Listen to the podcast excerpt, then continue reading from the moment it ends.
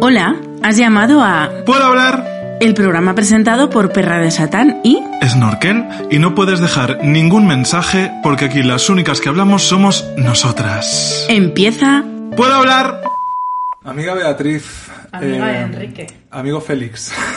¡Qué gran canción! ¿Cuánto lloraba yo de pequeña con esa canción? Qué llorera. Pues real que lloraba Sí. mucho, me emocionaba muchísimo. Es una tragedia, o sea, es Hombre, claro. Es que eh, con esa voz de Ana de... Ay, ay, mitad canción hablando- infantil, mitad tragedia grecorromana un poco. Eh, ¿Cuánto tiempo hacía que no nos sentábamos aquí tranquilitas? Muchísimo. Es que Hemos estado un de acá para allá. porque llevamos un trote. Sí, efectivamente. Y decíamos, no te- por fin, volvemos aquí a los reformados estudios Tucán, que ahora ya no sé si deberían llamarse, Estudios conservar el nombre, serían los estudios Clavel, porque se han reconfigurado aquí donde estamos. Tengo que dar la noticia que muchas ya conocéis, mm, la triste noticia de que la gata Nancy ya no está Ya aquí conmigo. nosotras. ¿Por qué? Porque está con su dueño, que fue siempre Que tú la tenías en mi, mi ahora ex compañero de piso, pero yo jugué mucho al equívoco de que la gata Nancy era mía. Bueno, es 1 de junio, mes del orgullo y, por supuesto, eh, puedo hablar, eh, si ya somos maricones, bolleras, bisexuales, travestis y todo lo que se nos ocurra. Y plus. eh, y plus, somos el plus eh, del colectivo. Pues Plus este, size. El plus size, desde luego. Este mes, pues vamos, supuramos Este es cada poro, para ahora mismo, cada poro de mi cuerpo es maricón. Todos, absolutamente. Oye, yo te quiero dar una noticia que tú no Uy. sabes. Yo ya tengo el carnet de bisexual Ah, sí. porque Te- ya fui a mi primera charla de cómo ser bisexual. Te lo han convalidado ya. Me lo ¿no? me han convalidado. Perfecto. Y te lo tienes que renovar como el carnet de conducir cada 10 años, ¿no? Mm, No, hombre, me gustaría renovarlo a menudo porque la verdad me gustó mucho la charla. Fui a Kogan Ajá. y era un taller que me pareció súper interesante. Eh, además, la mayoría de los asistentes eran hombres bisexuales que para mí eran desconocidos. Ese gran desconocido. Y me... o sea, todo genial. Así que nada, ahora que yo hago mi carnet, eh, me tengo que liar con 10 personas y la 11 es gratis. Muy bien. Bueno, pues para iniciar este mes, desde luego, eh, nosotras estuvimos pensando, eh, ¿quién mejor que una auténtica pionera de nuestro colectivo eh, para dar esta bienvenida al mes del orgullo del 2022, el primer año en tres, ¿no? Dos años sin orgullo, no así entre nosotras eh, eh, Sí, pero a la antigua El usanza. último fue el de 2019. O sea, Sí, así a la antigua usanza. Entonces, reencuentro y, por supuesto, esa persona es Carla Antonelli, a la que le damos la bienvenida a este su hogar. Muy buenas tardes, bien hallada. Estaba a punto de llorar con lo de mi amigo Félix. Luego lo del carnet de bisexual. Digo, como Todo está novedades. poca liada con el terferío, ahora con el carnet de las personas trans, también vamos a dar un carnet bi. Digo, esto ya no hay cuerpo que lo aguante, querida. Demasiada- ya vamos a acabar como... ¿Cuáles serían las pruebas de, de ser carnet. no? Es decir, porcentaje de... que esto es una pregunta típica... Soy bi con orgullo, bi, Claro. bi, de visible aunque sea con B, ¿no? Yo Efectivamente. digo, carnet, digo, con la que tenemos liada, por Dios. Efectivamente. Bueno, Carla, Sí, de eso hablaremos también, ¿no? Que estamos encantados de que sea 1 de junio, de que arranquemos mes del orgullo, pero que ahí Efectivamente. seguimos arrastrando los mismos problemas de siempre. sí, algunos problemas eh, parecen más del 1 de junio de 1972 todavía. Eh, pero bueno, Carla, eres una referencia absoluta, por supuesto, para todo el colectivo LGTBIQ en España. Eh, no, no sabría, no sé si tú eres consciente de cuántas cosas has sido por primera vez. pero A veces, a veces te pones a pensar, pero eh, a mí normalmente las cosas es que pasan, suceden y yo lo- luego a renglón seguido voy a otra cosa inmediatamente. Porque siempre he pensado que si te estancas en eso que has hecho, al final te terminas idiotizando completamente, ¿no? Y la verdad es que a veces incluso me cuesta recordar momentos importantes de mi vida. Yo me recuerdo la primera vez eh, eh, que fui a mi pueblo, que se proyectó en las pirámides de Weimar, el documental de Fernando Olmeda, Mm, el viaje el de viaje de Carla, y Carla. estaba todo aquello auténticamente lleno. Yo quería grabar aquello, pero al día siguiente digo, ¿qué fue lo que pasó? ¿Qué fue lo que sucedió? Pero no creo que sea malo, sino más bien bueno. O sea, eh, pisas, coges el escaño en la Asamblea de Madrid, sí, prometo, llegas, eh, pero eh, es que si te quedas atrapada a- ahí, es que al final no eres sino que eso, tienes que dar posibilidades y, y- abrir espacio para porque el horizonte siga allí. Porque estamos en esta vida, al final, agarradas y sujetadas porque hay un horizonte. Algo Ujú. que se aprende por salir de una depresión. Que ya sé que ustedes hablan de. Sí. Dame un segundo porque Ay, Bea ha cometido. Ay, este que lo he puesto del revés, hija. ¿Y Ahora se sí. estaba grabando mal? Sí, se está, gra- se está grabando y yo luego lo edito y no se va a notar. Pero eh, ahora sí os oirá mejor. Ya se me había olvidado cómo se colocan los micros. Sí. eh, al salir de una depresión, eh, inicias este viaje. No, no, no, no, no, no. Bueno, no iniciar, pero. No, no, no, digo que eh, eh, eh, de las cosas que aprendes, porque aprendes de todo en, en esta vida, o sea, eh, te conviertes en, re- en resiliente sistemáticamente y sin enterarte tan siquiera qué es la resiliencia. Y lo que estaba diciendo que si algo aprendí de caer, sucumbir en el hoyo, en la depresión, en el pozo de, de- del que parece imposible salir, fue precisamente atarme, atarme, digamos, eh, eh, los sueños a una esperanza y a una luz en el horizonte. No es que comencé con una depresión, no, yo comencé con muchísima fuerza eh, y me puse el mundo por montera con 17 años, enero año 77, al largarme de mi casa, dar un portazo y dejar todo el pueblo, la familia, padres, madres, todo atrás, ¿no? Y eso funcionó hasta que luego empezaron a llegar las cosas de los desarraigos familiares, de los, de, de, de, de fallecer tu padre, que no te llamen al entierro, y todas estas cosas te van minando poco a poco, y en el 84, pues si hay que dar más detalles, sí sufrí una gran depresión de quererme suicidar. Pero, pero tragicómicamente, si se le puede llamar de alguna manera, en no tirarme de un quinto piso porque tenía vértigo. O sea, para matarme. A veces la vida tiene estas mezclas. Para matarme, me quiero suicidar. Y digo, pero, ay, coño, tengo vértigo. Porque sufro vértigo patológico.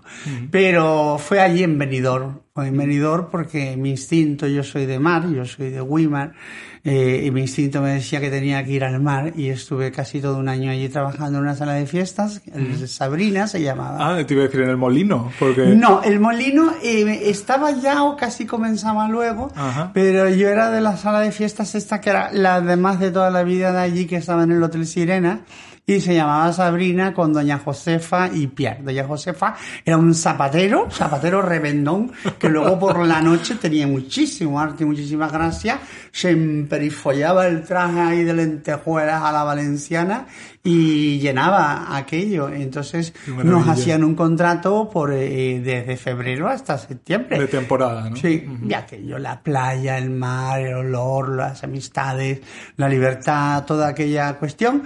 Y al final encontré la fórmula, me agarré, ya no lo solté. Y gracias a eso, en esta vida he pasado tantas situaciones similares que- de las que no te das cuenta porque es como una cosita que va cayendo, que va cayendo y cuando te das cuenta ya no sabes salir Ya estás ahogada, vamos. que he estado al filo, pero al filo, al filo. Me he plantado delante del espejo como las locas. No van a poder. Tú puedes más. Y eso te llena de energía. Y mira, yo el mes que viene cumplo 63 años. Y hasta que el cuerpo aguante. Sí, yo creo que la- la- para muchas personas LGTBIQ+, afortunadamente cada vez menos, pero la vida se presenta muchas veces en términos de batalla, de batalla con los demás, ¿no? De enfrentarse y decir, pues mira, cariño, eh, esto es lo que hay, si te gusta bien y si no también, claro, eso es un desgaste emocional Sí. También muy, Sí. importante. Sí, y hay gente que no lo puede aguantar. Sí, que no... Y desgraciadamente eh, son muchas las personas que se han quedado por el camino, que se han sucumbido, que se han suicidado. No se suicidan por ser trans. No se suicidan por iniciar un proceso. Se suicidan por un entorno hostil, agresivo, cabrón. Porque hay que llamarlo así, que les, que les impide de- desarro- desarrollarse, ¿no? Y entonces a veces, otras veces por los desarraigos familiares también. Afortunadamente hoy en día eh, son muchísimas las eh, eh, padres y madres que acogen a sus hijos y desde el respeto, porque no nos olvidemos que antiguamente esto era una vergüenza. Esto había que taparlo, esto había que esconderlo. Imperaba más el que dirán de los vecinos de tu familia que el amor a tu propio hijo. Y a mucha gente las echaban y las desheredaban. Eh, entonces, yo he visto gente morir sola en la calle y además en los 80 con la pandemia del, del SIDA y o gente que las obligaron a volver a vestir de hombres y querían que las cuidaran los últimos días de su vida en las casas en los pueblos. Terrible. Tú vuelves, pero vuelves con el pelo cortado. O sea, la humillación ya en el lecho de muerte.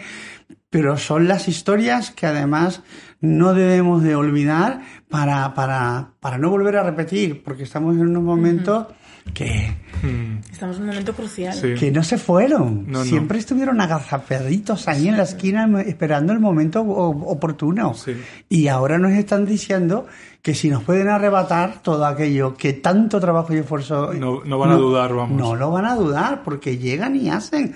Lo primero que ha caído en Castilla y León del gobierno, de los acuerdos de gobierno, que fue el titular, las primeras víctimas del colectivo LGTBI. Mm. El compromiso que había de la ley que no salió, bueno, el PP siempre hace estas cosas, Mm. saca pero nunca termina de sacar del todo.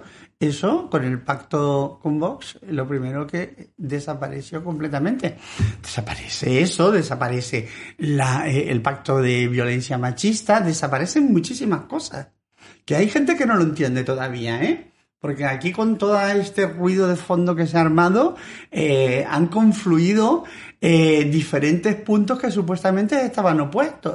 Si tú te estás oponiendo a una ley trans y LGTBI por el mal llamado y falso eh, eh, bulo del borrado de las mujeres y estás apoyando a la ultraderecha, no te olvides que a la primera también que te vaya a llevar por delante es a ti con todas las leyes de los derechos de la mujer, el feminismo, la ley contra la violencia machista y otras tantas. Es que le estás haciendo la cama. Totalmente. Es que estás yendo de la mano a su dormitorio.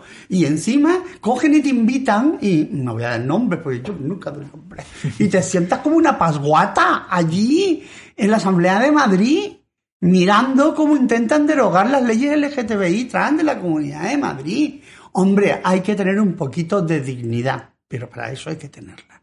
Sí, totalmente de acuerdo y me parece súper importante esto, que aquí lo repetimos mucho Enrique y yo, que el enemigo es el mismo. No nos, no nos distraigamos entre nosotros porque el enemigo es el mismo. Y, y lo, que, lo que tú dices, yo estoy completamente, eh, completamente de acuerdo. Es que eh, Vox no va, no va a decir, ay, eh, prohibimos a los transexuales, ya hemos ganado. No, es que eh, Vox, mm, si por, si por ellos fueran, tirarían muchísimas cosas para atrás que nos afectan a todos. Si ya quieres ser egoísta, o sea, si ya no quieres mirar por la sociedad, que nos afectan individualmente. Mira lo que dijo Espinosa de los Monteros. Hemos pasado de perseguirlos o darles hostias, no sé qué, qué, qué, qué diantres digo, ahora a tenerles como que, a tenerles respeto, no sé qué historia. O sea, está ese tuit ahí. O sea, pero eso lo que traduce es el verdadero pensamiento que tienen ellos. O sea, que es una condescendencia, que es una tolerancia. Ya está bien de tolerancia. Es la hora del respeto, es la hora de mirarnos de frente. Es la hora de compartir esta sociedad por la que todas, todos y todes hemos luchado para hacerla posible, la democracia. Pero lo que pasa es que los señoritos, los de toda la vida, siguen se mismos. siguen creyendo que van a recuperar aquello que, que se quedó con En- las camisas azules. Donde ellos ordenaban y mandaban y allí nos rechistaban y Dios. Claro. Porque no nos atrevíamos. ¿Qué hizo no Cospedal nada más llegar a Castilla-La Mancha cuando eh, ese breve lapsus de tiempo que estuvo allí? Eh, quitarle el sueldo a los diputados. Y ah, todo el mundo. No, si tú quitas el sueldo a un diputado, tú le estás quitando la profesionalidad. ¿Quién te va a ir a trabajar ahí? Pues los señoritos, los dueños de la fábrica, los que tienen, están montados en el petrodólar, los que tienen dinero. ¿Y quiénes son? Pues los de alto Los de rango. siempre. La Asamblea de Madrid, Partido Popular, cuando en los 10 años que estuve, o sea, mm, se sacó un día la cuenta Tomás Gómez, había un 30% de títulos nobiliarios. Claro, no les hace falta el dinero, pero porque de otra manera, de alguna manera, van a conseguir bregar por sus intereses, que no son precisamente por este, todo el Sí. pueblo en general. ¿eh? Ni siquiera los de las terfas que están convencidas de que son más, están más cerca de ellos que de nosotras. Eh, muy para su desgracia, creo. Aunque hacen un ruido. Eh, Mira, es poca gente y mucho ruido y estos son unos análisis que, que por más que se digan, pero además es que está todo escrito, queridas. Está todo escrito. Esto cuando salga la ley, porque el problema es que no ha salido y esto es oxígeno que ha dado pie a que se prenda mucho fuego y mucha hoguera. En cuanto salga la ley este un año o dos años, todo esto se desbonda. Sí. ¿Por qué? Porque la Argentina tiene una ley en las mismas características desde hace 10 años, en la parte que se supone que es polémica. ¿Ha pasado algo? No, mentira, mentira, mentira cochina, no ha pasado nada. Y esto va a suceder también.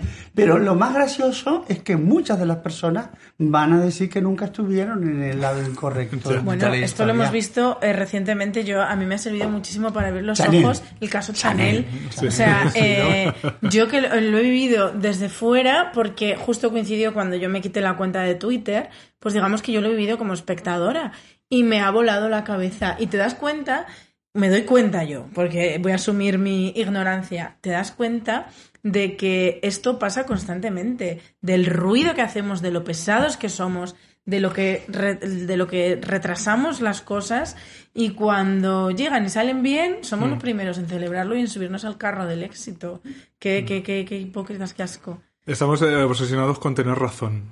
No, pero ¿sabes lo único que está diciendo también? Que es como siempre hay como una masa de, de, de, de un grupo de personas que está en la ola, en la cresta de la ola del momento. Sea lo que sea, ¿eh? porque esto lo ves en las TED Parties también, eh, eh, eh, que dicen una frase y te las ves repitiendo al día siguiente. O sea, lo que se pone de moda, ahí está. Pero aunque sea para la antítesis, o sea, hoy estás en, en- en el color blanco y mañana estás en el, en el color negro.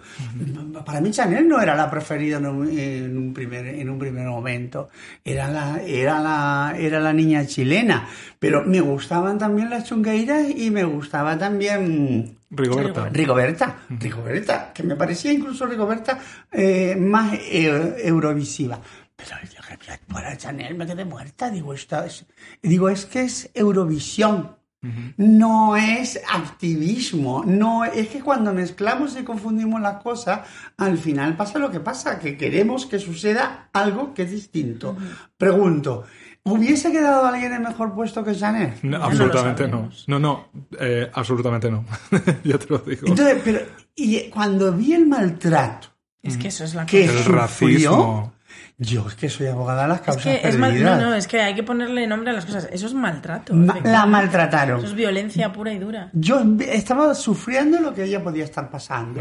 ¿Y qué, Dije, tía, qué y qué tía más fuerte? O sea, a mí lo que me ha sorprendido es su, su, su Sí, lo fortaleza. bien, lo bien que lo su gestionó. capacidad para centrarse en lo que se tiene que centrar y... Ha sufrido, te lo puedo garantizar. Sí. La cara hay que mostrarla al mundo así, de frente, ¿no? Pero yo te puedo garantizar que esa niña lo ha pasado muy mal. Es verdad que la vida luego te devuelve las cosas. Mm. Y claro, el resultado, incluso a lo mejor la ha hecho esmerarse más, ¿eh? Porque todo el mundo Te- nos elevamos cuando tenemos un reto. acicates. Y a lo mejor hasta el final va a haber que agradecer a toda esta gente que hay que llamar, algunas de ellas sinvergüenzas, que realmente le dijeron cosas terribles. No se merecía que le dijeran eso a ella. Métete con televisión española, si tú crees, métete, pero por favor, o sea, es que al, al final vamos a imponer un pensamiento, una forma de vestir, una forma de, de que si te pintas las uñas, no te pintas las uñas, de que cómo vas vestida. Hombre, mm, todo tiene un freno, ¿no? Yo, como maricón eurovisivo, que puedo, tengo el certificado también. También te dieron el carnet, Sí, ¿verdad? sí, estuve además en televisión española comentando en Eurodramas y Comedias en directo la, la gala. Eh, yo os digo lo que yo hice porque si, si, si os sirve como para, para tener un ejemplo. Yo iba con Rigoberta. Sencilla y llanamente era mi favorita. Ahora, Era muy eurovisiva. la- y me, y me gustaba, ¿no? El mensaje, Eurovisión yo creo que también puede servir para llevar ciertos mensajes, estaba bien y la canción me encantaba. Pero cuando ganó Chanel yo dije, vale, esta noche estoy triste, pero mañana a, las 7 de la mañana ya soy chanelista, porque es nuestra representante, ya está, es la decisión del pueblo, pues para adelante, y tan amigas. De todas formas, Carla, me esta- estabas Yo hablando- leí tweets el día antes tremendos. Sí, no, horrible, Quiero horrible. que no gane, ojalá no gane, Ojalá porque si va a ganar última. nos van a regañar y van a decir, ves que no tenía razón. Eran los tweets espantosos. Y digo, "Ay, ojalá gane de gane. Yo estaba en Sevilla, que estaba en un acto. Y estaba con mi amigo Manolo Rosado, con Cristo, que fui a dos hermanas, donde comenzó todo, que decía. y, eh, y estábamos por la Alameda y eh, no lo pude ver en directo y lo cogimos en el momento de la votación. Y cuando lo cogimos iba a la tercera. Digo, ¿cómo es la tercera? Nos paramos en la Alameda y hasta Fue la súper emocionante, la verdad. Pues sí. Eh, poca broma, si Chanel hubiera ganado, la que hubiéramos armado. Eh, yo os voy a decir la, la- la copa de. Sí, hombre. No, no lo digo con orgullo, pero lo digo porque ha pasado. Eh, el, sábado de Eurovisión ha sido la primera vez en mi vida que me he comprado una bandera de España y he dicho, si gana, yo voy a salir. Hombre, claro que sí. Yo voy a salir con la bandera de España Sí. y, la y única. Mira, la ah, ¿no única. eras tú la de las Cibeles ayer? No era Ah, yo, pues porque yo no soy de La Real. única vez la soy, chanelista, pero no soy de Real. La única vez que alguien del colectivo podría no sentirse amenazado por una bandera de España por la calle es en una victoria de Eurovisión. Sí, sí, sí. Pero bueno, no nos desviemos porque eso te, te iba a decir, Carla.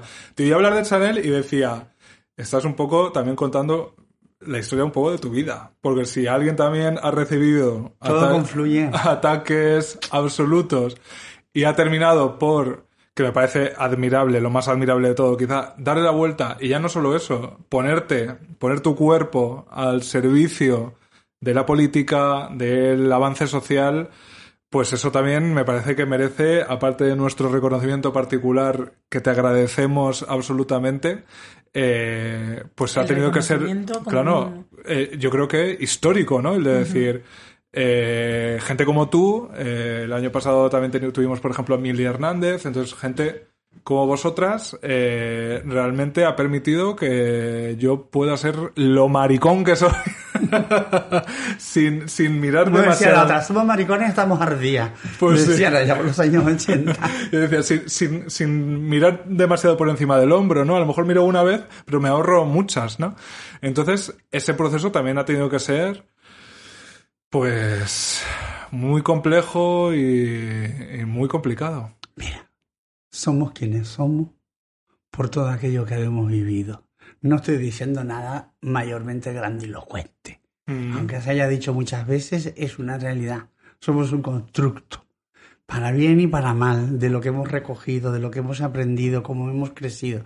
Tenemos caracteres posiblemente intrínsecos, genéticos, en, ciertas cosas, educacionales eh, también, pero somos un producto de todo aquello que hemos andado y nos ha servido. Ya te digo, a mí de lo peor yo lo he recogido, aunque sea para no, para no repetir. Yo hay una, yo soy muy de leer, sin leer el secreto no me lo leí, pero me dijeron que yo aplicaba el secreto. O sea, eh, eh, de guardar las cosas, de esperar el momento, de llegar. ¿Eso por qué lo hago? ¿Por, por qué lo comencé a hacer? Lo comencé a hacer porque una vez va y sale y le dice una cosa y te la revientan. Y entonces dice una vez y no más a tu toma. Cuando yo hice la serie de televisión, El Síndrome de Ulises, tres Sí. temporadas y fue el líder de audiencia. La primera, la primera vez que una actriz trans tenía un personaje fijo, episódico en una serie de televisión en este país. Eh, yo no dije ni esta boca es mía, era secreto, secreto. Y fue además eh, la semana del 7 del 7 del 2007. Acababa de pasar lo de la huelga de hambre por la ley de identidad de género, curioso, ¿eh? La que se lió hace 16 años por una ley trans también. Eh, acababa de pasar por eso. Es- eh, era la semana que recogí mi DNI. La primera en la Comunidad de Madrid que le dan el DNI con la ley 2007, que ni, ni ninguna intencionalidad. Si yo lo llego a saber, me pongo con una tienda a la campaña en el registro civil a esperar allí a que entrara en vigor. Yo fui cerca un mes y llega Boti García Rodrigo, que trabajaba allí, con un libro más grande que ella y dice, basta el tener el honor de inaugurarlo. Pues esa semana recogí el carnet, celebré mi cumpleaños, porque yo cumplo el 13 de julio, para que me quieras felicitar, mandando flores. ya y queda menos. Eh, y eh, comencé a, a rodar la primera secuencia de la serie de El síndrome de Ulises. Se enteraron todas mis amistades que esa semana yo empezaba a grabar con Z audiovisuales. Mm. Se quedaron como todas muertas. Pensaban que estaba gastando una broma. Contrato firmado, todo cerrado. Y donde quiera que estés, Pilar Bardén, gracias a Pilar Bardén, que muchos días la sigo pensando. Vi la otra noche El Buen Patrón, estaba viendo a Carlos y estaba viendo a Javier, A Javier, perdón, sí. a Javier. Es que conozco los dos. Eh, eh, y estaba viendo a, a la madre, porque esa serie me presentó ella a la, a la jefa de casting, a. Laura Cepeda. Ujú. O sea que fue esa semana en la que de repente... Bueno, todo esto es porque las cosas que aprendes por la vida, porque ya ves que a mí no me gusta hablar. Pues, bienvenida. en Bienvenida el puedo hablar y aquí... no, pero tiene que ser emocionante, ¿no? De repente esos días en los que parece que tantas cosas confluyen, ¿no? Algunas Hombre, tan- imagínate, tantas cosas confluyen, además la fecha mágica, pero es que además yo venía de ese proceso del anuncio de huelga de hambre, de enfrentarme a mi propio gobierno, a mi amado José Luis Rodríguez Zapatero, eh, a, a- a, mm, políticamente, o sea, estaba, estaba muerta, yo era coordinadora del área trans, todo eso se acabó y yo no dejé eh, eso que estaba y lo dije así hasta el día que el rey y el presidente del gobierno firmen la ley de, de identidad de género. Y entonces entre medio surgió esto y es como siempre algo que te eleva y donde parecía que mm, había sido hasta borradas, y aquí sí literalmente de ciertas páginas web, eh, y esto saldrá en mis memorias ¿eh? en la que voy a escribir. Y de pronto aparece esto y coges esas así, ¡fum! y sales para arriba. Y me acuerdo que Emilio de Benito, hola Emilio, si nos estás escuchando, eh, periodista del país, eh, la entrevista que hizo dice, esta mujer siempre luchando por quererse llamarse Carla, se pelea, hace una huelga de hambre, saca el DNI con su propia ley y ahora resulta que hay que llamarla Gloria en el síndrome de Ulises. Se cambia. Esto que no podemos con ella. Eh, ¿A ti cuándo te, empezó a interesar la política o cuándo entendiste que, que, no, que no debías esperar a que lo hiciera otra porque... Somos, yo pienso que todo el mundo puedes militar, no militar, esto es otra cosa. Pero esto yo soy apolítico, no, esto no existe. O sea, todo lo personal es político y lo político es personal. Si puedes permitirte ser apolítico, cariño, Es es que eres muy privilegiado. No, no, no, no, porque puedes tener, incluso a lo mejor puedes tener hasta tu propio partido político, que a lo mejor pueden creer algunas personas cuando dicen soy apolítico. Pero ideas políticas, un pensamiento de lo que tú crees que es justo, todo esto, esto no deja de ser eh, político. Eh, a, a ver, pongámonos en situación. eh, eh, militar, partido político, ser activista, Mm. viene a ser más o menos lo mismo. Eh, mm, tú, año 1977, tú no piensas salir de tu casa que vas a ser activista. Esto es una bobada. Esto hoy y desde hace 10, 15 años tú estás en tu casa con un ordenador y empiezas a hacer activismo. Estamos haciendo postcat, estamos haciendo que vivíamos en las tinieblas, que vivíamos en una dictadura, que había una censura, que no había manera de comunicarse, que no sabías ni la existencia de personas trans. Pero, uy, ¿os parece increíble? Pues no lo sabíamos. O sea, lo que sí, en los pueblos y demás, era el gay. Y además el mariquita señalado, porque los otros estaban casados, se habían casado, ocultos, etcétera, ¿no? Pero tú tampoco te veías reflejada ahí. Entonces tú sales de casa, tú sales a dar un salto al vacío y terminas en una esquina, Mm. en un parque, al mejor postor. Y ahí ya te llevas la primera hostia de la vida, pero dices que además tu destino no puede ser ese. Pero es que además está en vigor una ley de peligrosidad social que no se derogó hasta dos años después. Y otra más, la del escándalo público, que no se derogó hasta 1988, que es cuando se crea el colectivo Transexualidad de Madrid por las detenciones arbitrarias de las personas trans aquí en la, en la Comunidad de Madrid. Entonces, tú estás que te mm, dices que no, que te, te, te revuelves a lo que parece que es tu destino, porque además estás viendo Conoces personas trans de 30, 40 años que parece que les pasó un container por encima de la vida, de, de cómo las has destrozado, ¿no? Y dices que no. Y entonces, sin darte cuenta, estás hablando por ti, pero sin darte cuenta más todavía. Un día re- resulta que sales en un periódico y ya no hablas de por ti, ya empiezas a hablar de por más personas y adquieres más responsabilidad. Y poco a poco esto se va condensando, pero Si me preguntas la fecha exacta, yo te digo que me fui de mi casa en enero del 77. Y te puedo decir que hay un periódico, el diario Las Palmas, que es de agosto, del 13 de agosto de 1977, seis meses más tarde, diciendo Carla travesti politizado. Dice que votará siempre por el Partido Socialista porque es quien mejor ha defendido los derechos durante eh, la dictadura. Y eso fue que fueron a hacer un reportaje del espectáculo. Qué fuerte. Que nos ponían de enfermas, hormonadas, exhibicionistas, de todo lo peor. Pero hacía, no llegaba a dos meses, que se habían celebrado las primeras elecciones democráticas en este país, en junio que la recibimos a hostias, de ya estaré contento, maricones. Mm. Eh, eh, eh, y claro, yo era el periodista, hay que votar por el PSOE, hay que votar por el PSOE. Entonces, claro, eran las plumas, los hormonados, los enfermos, tal, y el pie de foto, Carla travesti politizado. Te digo que no es lo peor que te pueden llamar en el año 77. No, no, no, porque luego éramos exhibicionistas, hormonados, y que nos poníamos inyecciones y cosas de estas. O sea, era terrible. Sí, se, se escogía una parte muy concreta ¿no? de la experiencia de ser una persona trans en ese momento para pintar todo un, un cliché, ¿no? Un El cliché, caso, sí. o sea, lo que se sabía en el caso, eh, engañó a la policía, me acuerdo, una chica que era monísima, eh, y salía como en el caso, que la habían detenido, que pensaban que era una mujer, pero que no era, y que, que- como que era imposible darse cuenta. O sea, todas esas cosas sensacionalistas. Yo salí en el caso, por cierto, ¿eh? En el, en el 79, estando aquí ya en Madrid. Ujú. Dice, insólito caso en travesti que quiere hacer la mili. Madre mía. Sí, sí, sí, sí. También cómo cambia el mundo de lo insólito. Desde luego, sí. Y además contraportada de Diario 16 también fue eso, ¿eh? Y luego ya empecé en el teatro aquí en Madrid.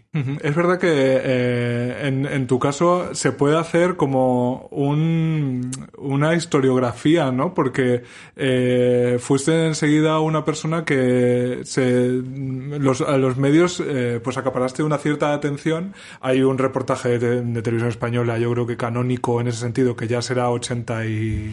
¿No? El grabado en el 80 y emitido en el 81. 81, sí que- Porque se- eh, la censura lo secuestró, que eso no podía salir porque llamaba a Memo a un juez, porque había habido una sentencia negándole el cambio de sexo a una persona, cambio de sexo registral, a una persona que se había operado, y entonces había sido en Sevilla, y entonces eso estaba caliente, y yo dije que venga el memo de un juez a una persona que se ha jugado la vida, no sé qué, no sé cuánto. En la revista eh, Semana o Lecturas, un periodista escribió eh, eh, eh, la, eh, como un- una, una especie de columna que tenía eh, que me ponía a caer de un burro y terminaba diciendo algo así como Carla, espero que cuando vayas al cielo San Pedro no te pida las llaves. Madre mía. Entonces eh, le llamé, Ujú. le llamé. Quería quedar. Uy. Bueno, lo que salió por mi boca, menos bonita, le dije de todo. "Ah". No, tampoco está escuchando ni. Madre Eh, mía. Yo creo que, te- eh, o sea, los medios de comunicación eh, han sido eh, plataforma eh, también, para bien, para mal. Jenny Yang, Jenny Yang. Sí, y- Los medios de comunicación han sido precisamente eso, lo que tú dices. Por un lado, te, te dan voz para dar determinados mensajes, pero por otro lado también hay que generar, o sea, al final también los medios venden y como venden tienen que generar polémica donde no la hay, sensacionalismo donde Y que ha habido no una concienciación, ¿eh? Ha habido una concienciación, se lo tenemos que agradecer. Hay periodistas con nombres y apellidos. Uno de ellos es el gran Emilio de Benito. Eh, otros dos de ellos, que yo me imagino que estarán pasando más vergüenza que otra cosa, eh, es eh, Olga San Martín, que trabaja en El Mundo, que fue una persona de verdad muy concienciada y no- se apoyó mucho la huelga de hambre de hace 16 años.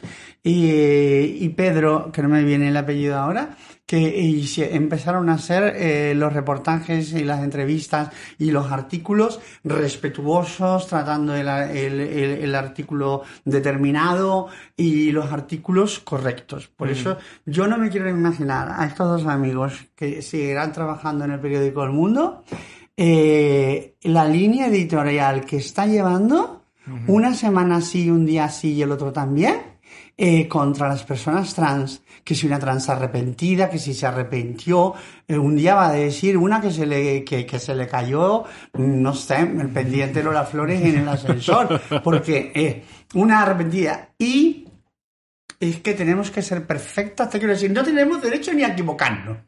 Vamos a empezar ya por ahí.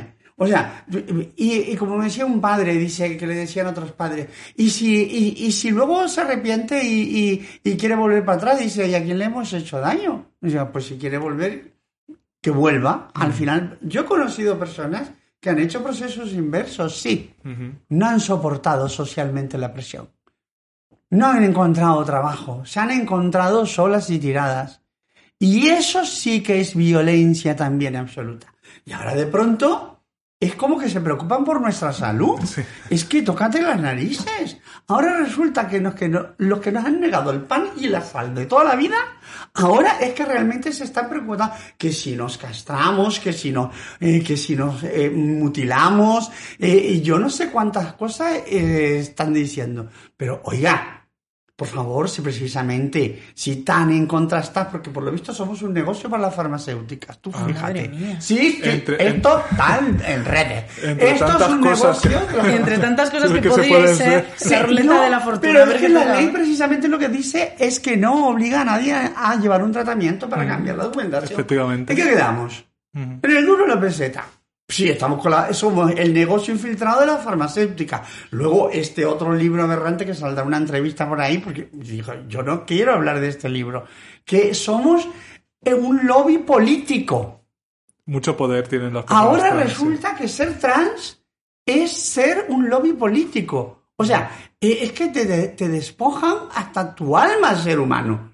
Porque no nos olvidemos que con toda esta polémica, esta violencia, esta indecencia, cómo se nos ha atacado en estos dos últimos años, una de las estrategias fue primero anularnos como personas y empezar a hablar de trans, de números.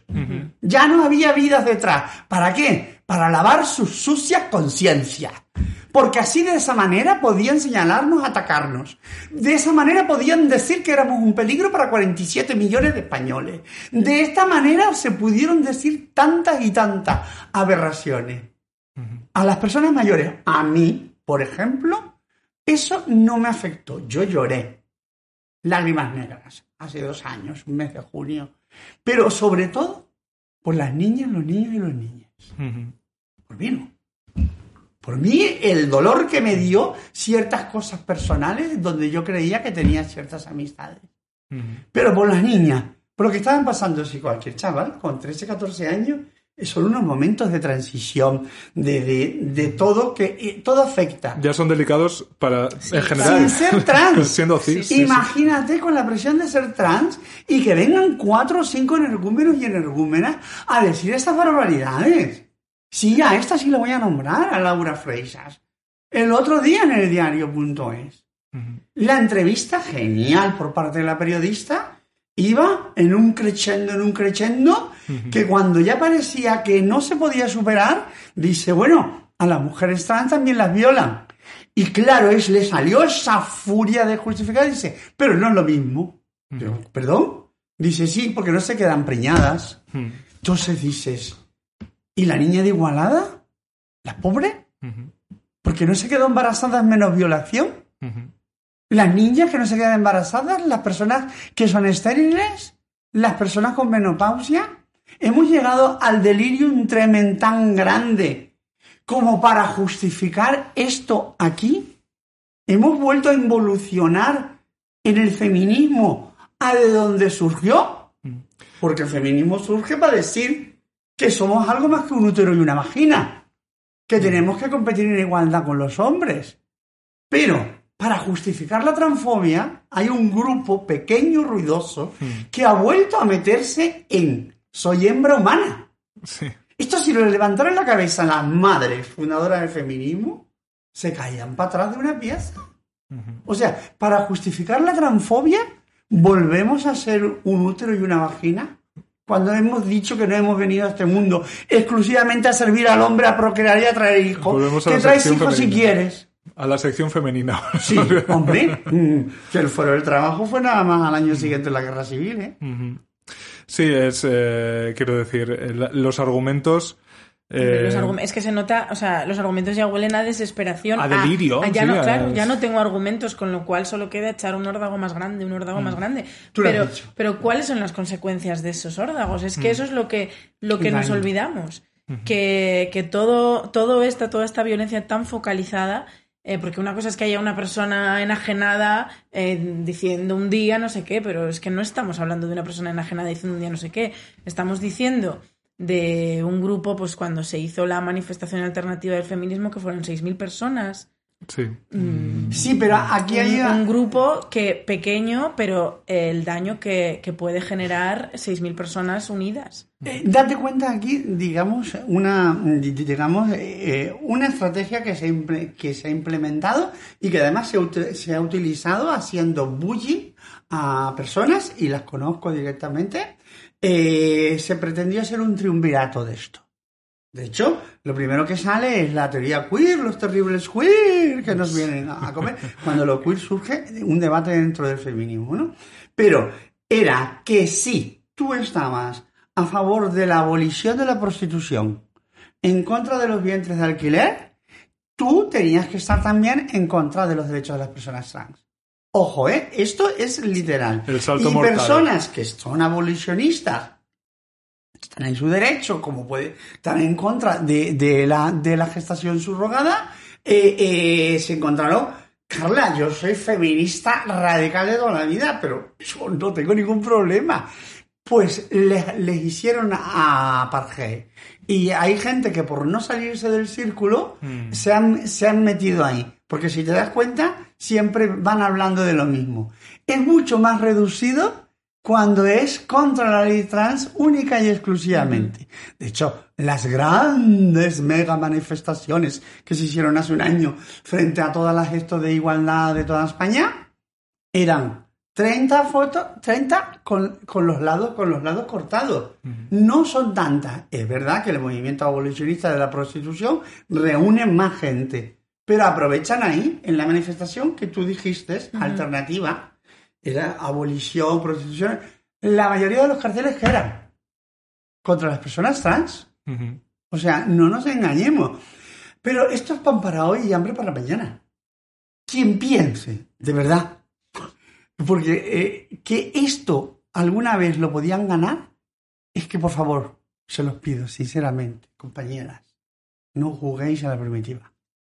Porque todas las batallas que han prendido en- socialmente en contra de los derechos de otra parte de la sociedad, del tejido social, en contra de los negros, en contra de las mujeres, siempre han sido perdidas, tarde o temprano.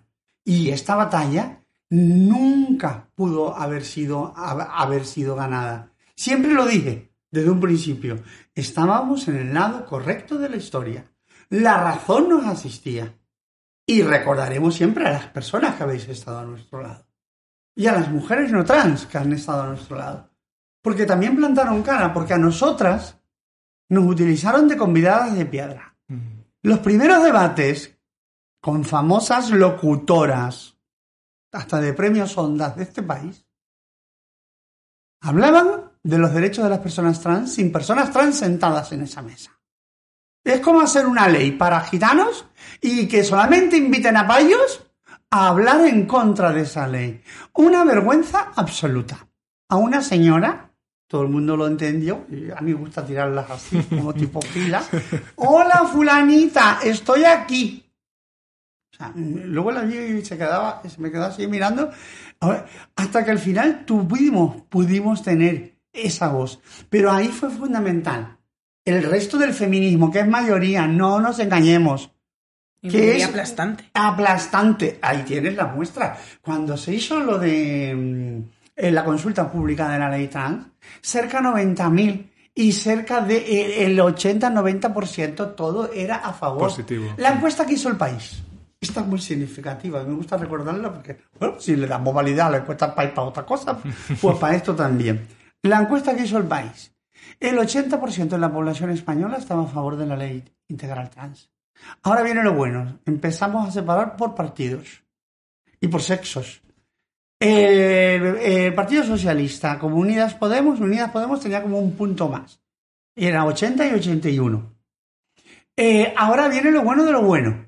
Resulta, el Partido Socialista de eh, las compañeras mujeres que estuvieran en contra o muy en contra, sumando las dos partes, ¿sabéis cuánto daba? 4,9%. Ahora yo pregunto, ¿ese 4,9% es representativo del ruido que se le ha dado en los medios de comunicación? Las, las, las, no, no es representativo. ¿Qué ha habido aquí?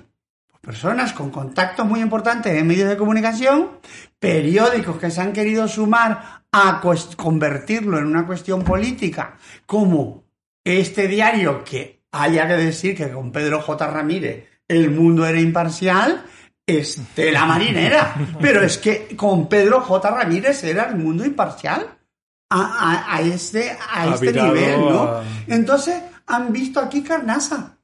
Han visto aquí carnaza. ¿Pero por qué? Porque había muy buenos contactos. De hecho, a mí me llamó algún otro ilustre periódico, me entrevistó, nunca salió. Y ya me venía otra vez con preguntas y entonces ya le dije, mira, dile, dile a Fulanita de mi parte que esto, que es... Ah, no, no, no, nunca salió. Nunca salió porque me, mandaban gente incluso para, para, para sonsacarme información. Pero tuve tan claro, hace 16 años, en el 2006, cuando anuncié la huelga de hambre por la primera ley que nos permitió cambiarle la partida de nacimiento sin necesidad de una cirugía genital, que aquella batalla la íbamos a ganar, como tuve claro que esta también la íbamos a ganar. Sea como sea, el calvario terminó, por lo menos de momento. Sí, la cuestión es también lo, que está pasando mientras eh, se libran esas batallas, ¿no? Que acabaremos ganando porque la historia no puede volver a lo que ha sido, pero... Sí, mira, ay, perdona. Adelante. Porque es importantísimo que diga esto. O sea, hemos ganado la batalla de la autodeterminación. Aquí se han quedado cuestiones por el camino, que hay que rescatarlas en el Congreso de los Diputados. ¿Por qué? Esto de la falsa polémica, en realidad, es un texto que cogió el Ministerio de Igualdad Irene Montero de un texto que registramos el Partido Socialista en el Congreso de 2017 para la reforma de la ley de 2007, autodeterminación, despatologización, inclusión de los menores, personas trans inmigrantes, personas no binarias, todo eso estaba contemplado. Y aquí, los menores se han quedado ahora en una franja que es por vía judicial. Las personas no binarias no están dentro de, de, ese, de ese texto. Todo esto lo tenemos que, que recuperar, porque no vamos a dejar ni una sola sigla atrás. Porque nos tocan a una, nos tocan a todas. Porque si no, al final vamos a tener que reconvertir otra vez esto y volverlo a cometer. Porque no somos, por desgracia, el primer país del mundo ni el segundo ni el tercero. Pero si fuimos el tercero o de los primeros en el mundo con el matrimonio igualitario y el primero en el mundo con una ley de hace 15 años en vigor que resulta ser necesita ser reformada, ¿por qué no lo vamos a hacer en esto? Esto no nos engañemos, a nadie se le escapa. Ha sido una guerra por cuotas y espacios de poder. Y todo el mundo lo sabe.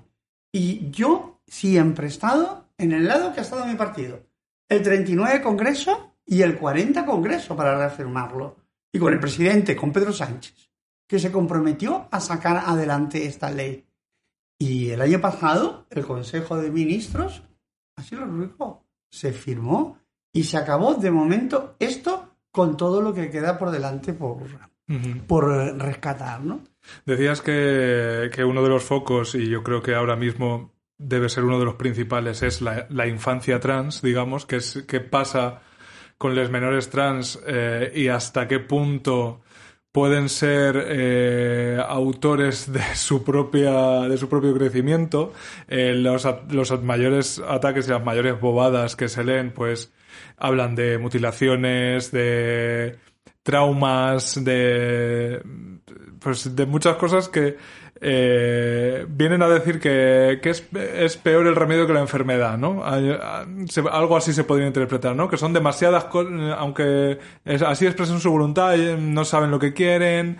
Eh, entonces, las infancias trans, en realidad, desde tu experiencia, cómo son, ¿no? O sea, crecer siendo trans, desde luego, pues hoy ya es mucho mejor que hace 30, 40 años, pero si ya es difícil crecer, o sea, toda la asistencia que les podamos dar, ¿no? Diez mil veces volvería a nacer, diez mil veces lo volvería a repetir, con todo. Mm. Con todos los baches, con todos los toboganes y montañas rusas del camino, lo volvería a repetir.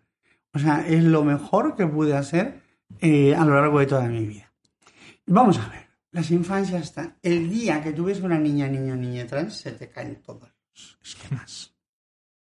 Porque no hay florituras, no. O sea, eh, es que dices, no, esto es. ¿Qué pasa? Que antes no había, claro. Pero nos inflaban a hostias. Nos cortaban el pelo. Estando en la asamblea, un, eh, un matrimonio separado, cuando la niña llegó con el padre, la cortaron el Pedro, la niña con un ataque de ansiedad, cuando llegó con la madre, eh, la utilización. eh, hay una ley que es la ley de autonomía del paciente y los derechos del menor. Un menor a partir de X años puede decidir si recibe un tratamiento de cáncer o no. Tú no le puedes obligar. Eh, estamos hablando que con 16 años tú puedes decidir sobre tu cuerpo si tienes capacidad de gestar para abortar. Y eh, esto te puedo garantizar que es algo que no tiene ningún tipo de marcha atrás y es una decisión libre, libertaria y soberana. Entonces, si somos libres para toda esta serie de cosas, ¿por qué en cuestión de la identidad sexual o la expresión de género se cuestiona que entonces el niño ya no tiene criterio o la niña ya no tiene criterio? Y hay una falacia tan grande, tan grande, que esto lo dijo mm, otra persona, no, porque están esperando siempre para luego hacer un artículo de contestación pública. Pues mira, oye, mira la puntita que me ha salido. Eh, eh, es una falsedad, es una falacia. Una niña no se puede hormonar a un niño con nueve años. Eso es mentira. Lo matas. Solam- eh, eh, no existe ninguna hormona, ningún estrógeno, ningún texto inventada para las personas trans. Es que parece que han inventado los tratamientos. Estamos utilizando tratamientos que existen para otras cosas. Los estrógenos que tomamos las mujeres trans son parches menopáusicos o son eh, tratamientos anti-baby. son todo este tipo que ya está ahí en el, en el mercado. Eh, los inhibidores hormonales, que es de lo primero que vamos a, a- a poder hablar, se le pone a niñas y a niños eh, que tengan un, un desarrollo precoz de la pubertad. Entonces, ese inhibidor hormonal lo que hace es retrasar esa pubertad y por lo tanto no desarrollar los caracteres sexuales que no interesan. Que no interesa. Entonces tú no estás haciendo ahí un, tratamiento hormonal cruzado. Y esto estamos hablando de 11, 12, 13 años cuando se inicia ese desarrollo de la pubertad. ¿Cuántas niñas ha habido que ponerlo? Porque han tenido un periodo, digamos, eh, eh, adelantado para pararlo esto, ¿no? Niñas con 8 años.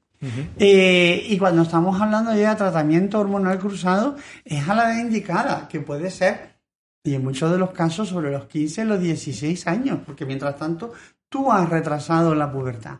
Pero esto lo estamos hablando, que no es que, eh, oye, es que tal. No, niñas, niños y niñas que se están manifestando desde los 4 o 5 años, que los padres se quedan alucinados. ¿Cómo es posible? Y los padres que te crees que van, ay, venga, qué bien, tengo casa. No, padres pasan ahí un, eh, eh, preguntando asociaciones, un clima, te llegan llorando. Yo una vez una vecina, siempre lo recuerda porque ahora es activista ella, la cogí así. Digo que tú no tienes el problema, egoísta. ¿Qué coño haces llorando? Si el problema lo tiene tu hijo y lo tiene contigo, tú estás más preocupada por tu padre.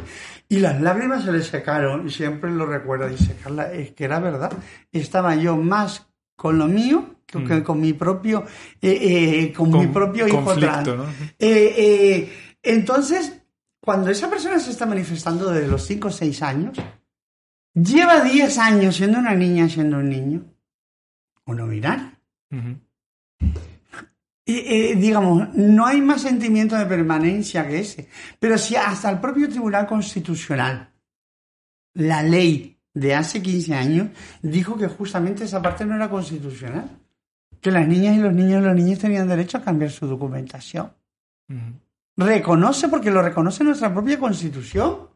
La sentencia del 87, que otorgó la primera sentencia, cambió nombre y sexo registral. La ley del 2007, que nos permitió sin cirugía, toda esa está basada en el artículo de la Constitución que habla del derecho al libre desarrollo de la personalidad. O sea, tenemos una Constitución que nos ampara, son leyes que son necesarias luego redactarlas, evidentemente desde ese espíritu de la, de la, de la Constitución. Es que ahora resulta que, eh, mira, no nos engañamos. Normalmente cuando tú rascas un poquito, aparece como el título de, la película, lo que la verdad esconde. lo que la verdad esconde. Todas estas mm, mm, falsos y falsos fariseos y fariseas, que es que se preocupan por tu salud, que es que no sé qué, que no sé cuánto, es transfobia. O sea, y se han subido a un carro que está de moda porque es lamentable y triste decir que la transfobia se ha puesto de moda en España y en medio mundo. Ahí tienes la Rolling diciendo las barbaridades, pero la pregunta es, vamos a, ceñirnos a lo ibérico, porque en Canarias esto no ha traspasado, ¿eh? no ha traspasado de esa manera. Vamos a ceñirnos a lo ibérico. Yo siempre, y cuando me preguntan, ¿y por qué todo esto, Carla? Digo, pues te lo contesto con otra pregunta. ¿Quién estaría hablando de todas estas personas si no fuera por esto? ¿Quién estaría en un plato si no fuera por esto? ¿Quién tendría titulares si no fuera por esto y hubiese aparecido en la portada del mundo? ¿Quién sabría más de Freisas que no fuera por las novelas de sus seguidoras asiduas? ¿Ha saltado a la fama por, nacional por qué? De otra persona que ilustre feminista en sus tiempos, que iba, estaba allí y tal, en programas, de pronto se convierte tan que a cada declaración es más delirante. La última vez me llegó, porque al final yo tengo nueve mil y pico bloqueadas, trolls y todo esto. Pocas me parecen. Sí, yo sé cómo. Eh, eh, la baronesa roja que iba poniendo crucecitas en el avión, ahí, pa, pa, pa, pa, pa. Eh, me, llamó ser extraño. Dios mío. Esa Carla Jonelli, no sé, no sé cuál, ese ser extraño. Y me ha llamado ser extraño. Con ese color de pelo. ¡Ole, qué alegría! Eh, ¿Qué quieres que... ¿Qué haces? O sea, la pregunta es, ¿quién hablaría de esas personas si no fuera por eso? Y entonces encontramos la gran respuesta. Es lamentable incluso que tú puedas tirar toda una carrera, un prestigio, por la borda por quererte agarrar un momento, porque la verdad es que las nuevas generaciones y el feminismo 5.0, 7.0 está ahí y viene pujante y son las jóvenes. Y hay personas que les ha molestado que venga un feminismo nuevo y pujante. Y, y en cambio hay otras personas feministas históricas que han dicho, va compañeras, voy con ustedes. Bienvenidas. Como Amparo Rubiales, como tanta y tanta gente que han sabido acompañar. En cambio, otras personas han pensado que le robaban el feminismo. y de aquí viene esta confrontación. No nos engañemos. Cuando el feminismo es diverso, el feminismo es interseccional, en el feminismo ha habido unos debates tremendos. Curioso que en los años 70 había un debate del feminismo para echar a las mujeres lesbianas. Exactamente el mismo debate. El mismo. Que daba mala imagen al feminismo. Que iban a pensar que todas eran marimachas. Decían eso. Y que curiosamente, hoy haya feministas de, de este ámbito, lesbianas, que estén aplicando lo que les aplicaron a ella porque ya tienen unos años, ¿eh? También, que no soy la única que cumple años en este país, aunque alguna se lo crea, eh, eh, eh, que aplique sobre los demás lo que te hicieron a ti. Qué poca memoria, pero qué pocos principios, qué poca empatía. Y sobre todo vuelvo a repetir, por si no se han dado cuenta, esto es como el sexto sentido. Esta batalla ya estaba ganada antes de empezar. Y no soy Aramis Fuster, lo puedo garantizar. no tienes 589 años como ella. Claro, pero a pesar de que esté ganada, que en eso estoy completamente de acuerdo y la historia nos ha dado numerosos ejemplos. El daño por el camino, el- sí. Claro, es, es lo que tú dices, son dos años. eh, pues por ejemplo, una persona, la más cercana a mí en este aspecto, Elsa Ruiz, por, como cómica hemos coincidido Bueno. muchas veces. Eh, bueno, ella porque ha hecho su historia visible, ¿cuántas habrá en el mismo caso? Eh, Elsa ha tenido que ingresarse, ha tenido que, que- que alejarse de las redes sociales porque es que mm, no todo, Era no todo el mundo puede aguantar Yo un vi auténticas sinvergüenzas celebrar que ingresaran a Elsa Luis en un psiquiátrico. Betwist. No tienes vergüenza. Increíble. Eres miserable.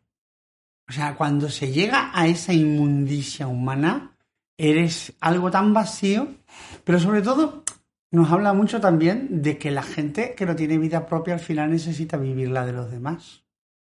Lo dije en una esto que calentó un poquito, salgan ya de nuestras bragas. Salgan ya de nuestros calzoncillos. Porque el que hambre tiene con pan sueña. Estoy como el del Rey Pla, el club de los hombres nocturnos, que se corrompen. ¿Quién puede pensar eso? Pues alguien livinidoso. Pues alguien que está pensando en nuestros genitales continuamente es que tiene un problema. Y es el dicho canario, el que hambre tiene, con pan sueña, mi niño. Eh, otro de los debates, aparte de la infancia, es ese, la genitalidad. o sea, no, no, no avanzamos ¿no? en este tema. Ya no la genitalidad.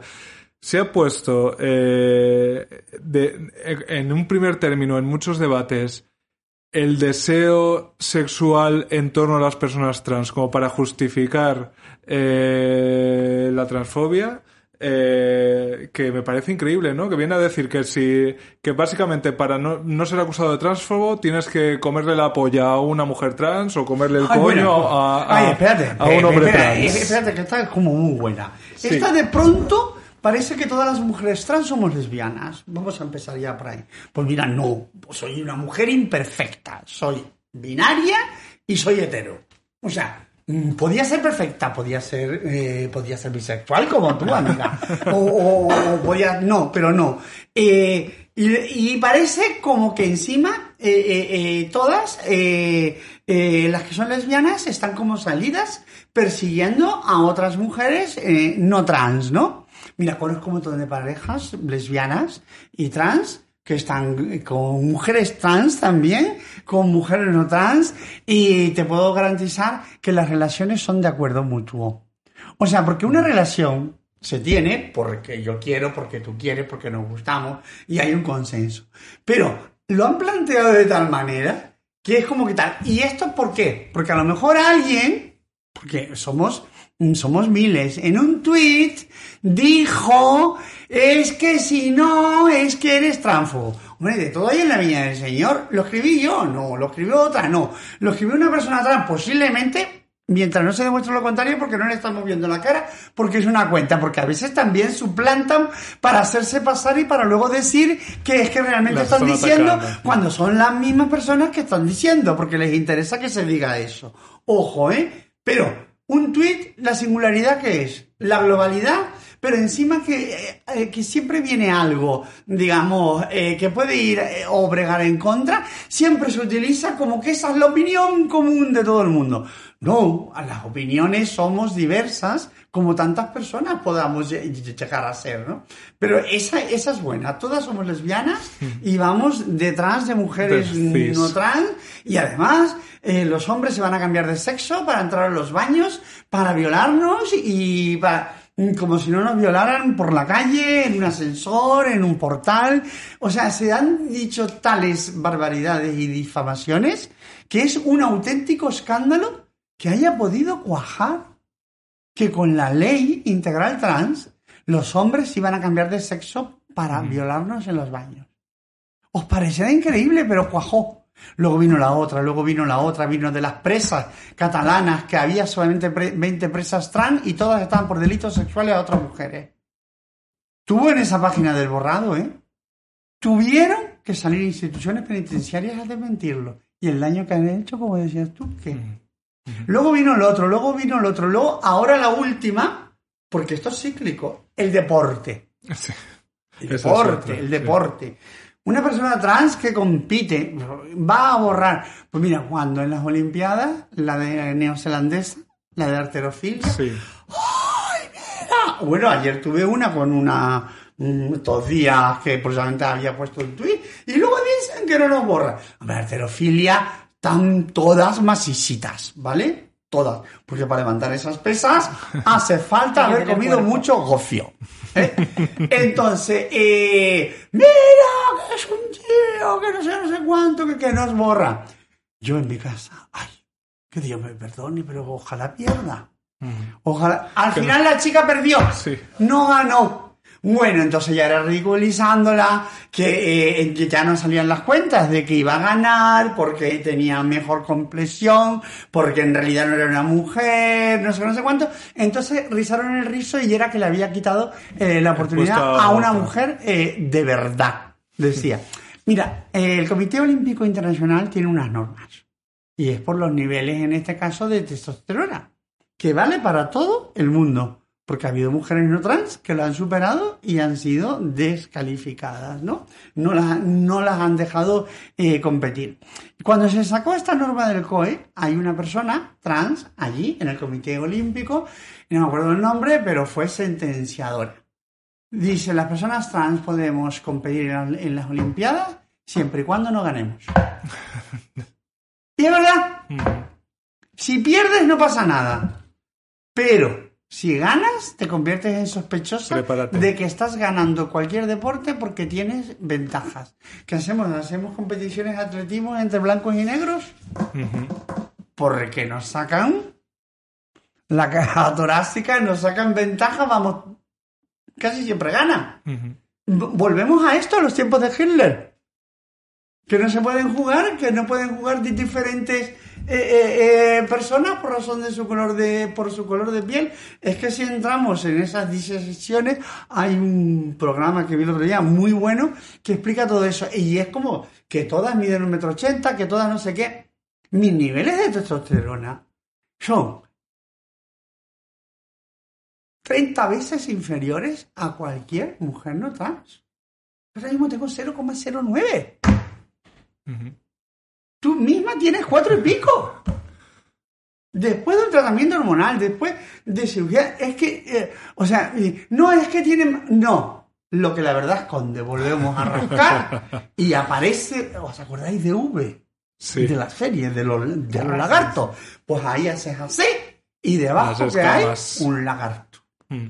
Es curioso porque eh, eh, hemos comentado ya varias veces que hay cosas cíclicas y que parece que no aprendemos. Eh, os animo a mirar las Y hemerotecas cíclidos, y cíclidas también hay.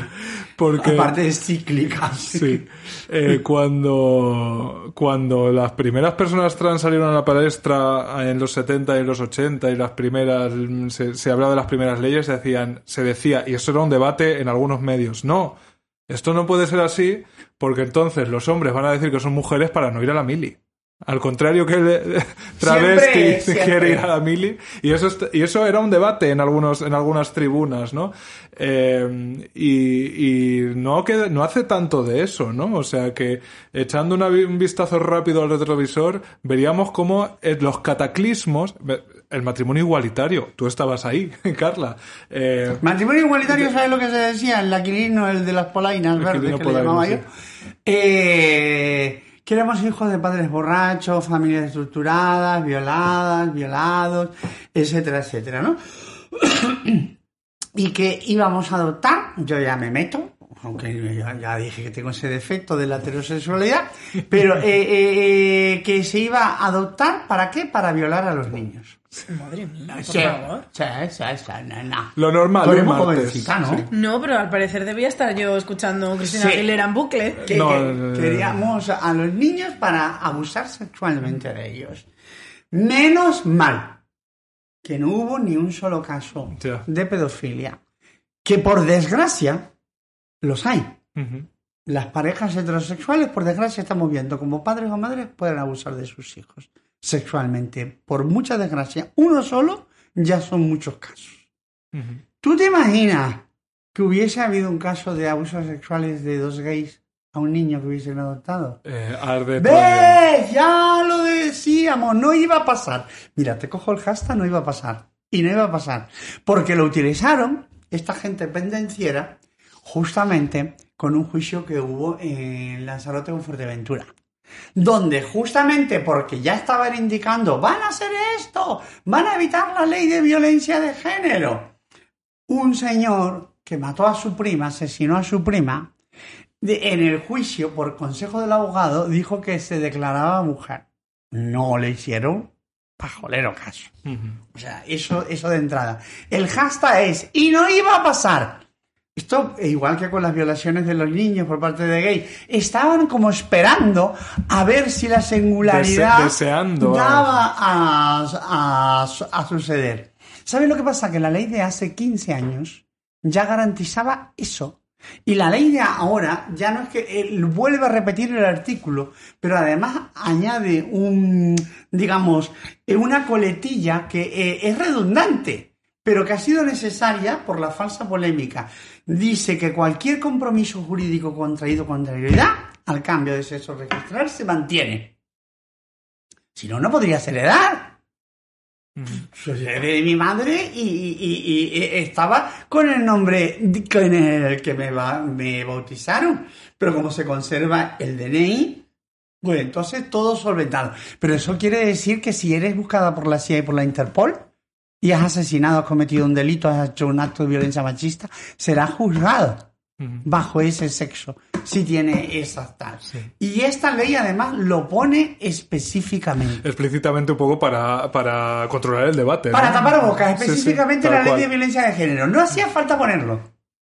Porque cualquier compromiso contraído con anterioridad quiere decir que si tú eres un sinvergüenza y le has pegado una paliza a tu mujer y la has matado, por mucho que vayas mañana a una comisaría, que de entrada eso es mentira, que vayas, entres por allí con el carnet en los dientes y salgas con, con el pasaporte en las orejas, es falso, o sea, tiene un trámite, no, no te van a juzgar en el sexo que tú aparentemente crees que te va a proteger de la ley de violencia de género. O sea, se han dicho una detrás de otra y se han ido desmontando, desmontando, desmontando, desmontando, desmontando. ¿Sabes lo que dice el deporte, y cerramos el deporte que quedó ahí? ¡Ay, el deporte no lo nombra! Que dije cuando estuve en la cadena SER. Eh, tiene nada más como una página. Y dice que en las competiciones deportivas, en las profesionales, se regirán por las normas internacionales y de las federaciones deportivas. Por lo tanto, se va a regir por eso. Lo que pasa es que no. Estamos en la misma tesitura de los blancos racistas que no querían que compitieran negros. O de las mujeres racistas que no querían que las mujeres negras tuvieran derecho. Porque pensaban, de hecho, que les iban a tener que ceder el asiento en el autobús. Y no se querían rozar con ellas. ¿Por qué? Porque eran racistas. Y en este caso estamos hablando porque hay una transfobia completamente asumida.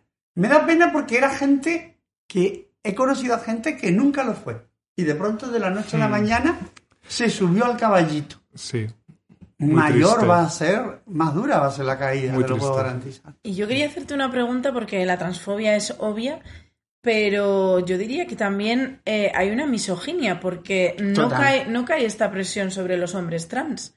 O sea, los so- sobre, sobre ellos no cae, por supuesto que también les toca, pero no cae el debate tan directamente. Le dan, le dan duro, le dan duro y ahora está habiendo como un pequeño movimiento específicamente también hacia hombres trans, pero eh, eh, la cuestión misógina de fondo es absoluta desde el, desde el principio. O sea, las mujeres trans resulta que éramos la introducción del patriarcado dentro del feminismo, o sea, eso, eso son ya unas teorías judeomasónicas, eh, pero siempre era como tal. Resulta que mm, potenciamos el género, eh, ahora resulta que si tienes cispassing, o sea, mm, resulta que eh, eh, estás, digamos, potenciando el género em, y estamos en contra de la abolición del género. Pues, todo el mundo podemos estar en contra de, de los, de los roles de género, ¿no? Pero eh, entonces eres culpable de algo, pero si no tienes cispassing, y a lo mejor se te nota un poquito, a lo mejor tienes un pelito, a lo mejor empezaste tarde, entonces que ya no eres muy de verdad. Mm. Porque entonces no, entonces es un tío. Es un tío. Vamos. Un hombre con falda, les ha gustado claro, ahora decir, Claro. un hombre con y van falda. a buscar justamente las fotos donde más masculinas se le ven. Una tiene una tiene por hobby esto, una señora que no escribe, sino que copia y pega, ¿no? Eh, eh, eh, entonces, es como van a buscar justamente eso. O sea, si se, se te nota un poco, no eres de verdad. Pero si no se te nota, estás estereotipando los roles de género. Mm, O sea, Ángela Ponce, maravillosa, mm, por España Miss Universo, y la que se pique, que se rasque, eh, resulta que fomenta eh, los, eh, los estereotipos de género. Eh, otra persona, no vamos a decir nombre, porque tenga a lo mejor menos espacio, entonces es que hay que ponerla en cuestión. El caso es, otra vez, lo que la verdad esconde. Tú rascas y ahí lo único que hay es escupir y escupir eh, transfobia, porque no hay otra cosa. Eh, ¿Te da la sensación de que hay o, o- o se quiere construir o se quiere proyectar esa imagen igual que mm, el buen salvaje, pues la buena trans, ¿no? O sea que eh, cada uno de estos... eh, el buen gay, no lo dudes. Sí, la el buena buen- marica. Porque luego va, eso es lo siguiente. ¿Qué te crees que busca Vox o el PP? La domesticación, Oh, ¿no? Sí, claro, no, no, La no. el domesticación gay de- de- eh, Claro. Sí, el meme este que, bueno, meme, no sé si es un meme, pero esta imagen que sale en Twitter cada cierto tiempo de eh, este señor, por supuesto, Jaime de los Santos. Este señor es homosexual. Este señor eh, Ah, está claro, preocupado sí, sí. por su tal, por su no sé qué, no sé cuántos. Foto de al lado. Eh, pues una maricona loca. Este es, mm, este es, eh, no, es- uno es gay y el, Y otro no sé cuál es, sí, algo Sí, así. algo así, no me es como este quiere, va de víctima y solo quiere llamar la atención y no sé qué, no sé cuántos. Y es como, no, cariño, uno está comprometido con quién es y con el mundo y el otro está, aunque no lo sepa y él, y él piense que no tiene ningún problema con ser marica, tiene muchos problemas con ser marica y está agachando las orejas lo suficiente como para pasar por ahí sin que le, le rebanen nada. Sapos habrá tragado, te lo puedo garantizar, Mm. como traga todo el mundo en política, pero yo me imagino de que, de que él algunos más. Eh, la única verdad, y, y mira, tengo una relación afectuosa casi siempre con él. Casi siempre, Jaime. Eh, pero no nos olvidemos, estamos aquí por un pack que se llamaba Stonewall, de marica, bollera, drag, travestis, y toda era lo más... em, Personas mm, racializadas. eh, eh, lumpen de la noche, y eso se empezó, y es lo que vamos a celebrar eh, cada 28 de junio, ¿no? Entonces, si olvidamos cómo estamos aquí, por quienes estamos aquí, eh, claro que aspiran a tener el modelo, pero en esto y en todo. Es que eh, tías lidias del cuento de la criada, los, las hay también aquí. Eh, eh, el modelo del gay perfecto, el modelo de la trans perfecta, el modelo de la no sé qué. Mm, El modelo de la trans perfecta ya casi no se estira, porque primero empezó los queer, luego las no operadas, luego las operadas, y ahora somos hembras humanas, salvajes, ¿no? De, de, la, de las Amazonias. Eh, pero eso también lo quieren con el gay. El gay tiene que ser el gay de, de no sé qué, de no sé cuánto. Rico. Eh, no, pero es que somos diversas las personas eh, LGTBI. Es que todos tenemos cabida. Es que yo no puedo, voy a criticar a- al, al gay, al gay rico, pijo. Es, es que cada cual de su capa que haga un sallo. Lo que no puede ser es que sea uno en detrimento de otro y otro en detrimento del primero. Eh, muchísima pluma, pero es que luego esto resulta que encima que si activas, que si pasivas, que si no sé qué, es que no, se nos va la vida siempre poniendo etiquetas y intentando tener a alguien por debajo de nuestras botas. Y eh, eh, lo decía Íñigo Lamarca, que presenta eh, eh, pasado mañana un libro aquí en Madrid, que fue defensor del pueblo vasco. Es que tenemos la necesidad de tener a alguien por debajo de las botas, porque no queremos ser la última mierda. Porque si nos han señalado, nos han estigmatizado, te han metido presión, luego, si no tienes la suficiente, digamos, eh, eh, seguridad en ti mismo, en ti misma, eh, eh, necesitas crearte un mundo de la sensación que hay algo más por debajo. Y no hace falta. O sea, si tú tienes certeza en ti misma, pues tienes certeza tira para adelante. A veces somos más crueles con los que están inmediatamente por debajo, ¿no? Porque ellos son los que nos proporcionan esa sensación de poder. Ejecutamos, ejecutamos eh, muchas miserias que nos han hecho pasar en general, ¿eh? Ya, ya tienes el dicho, si quieres saber quién es fulanito, dale un carguito.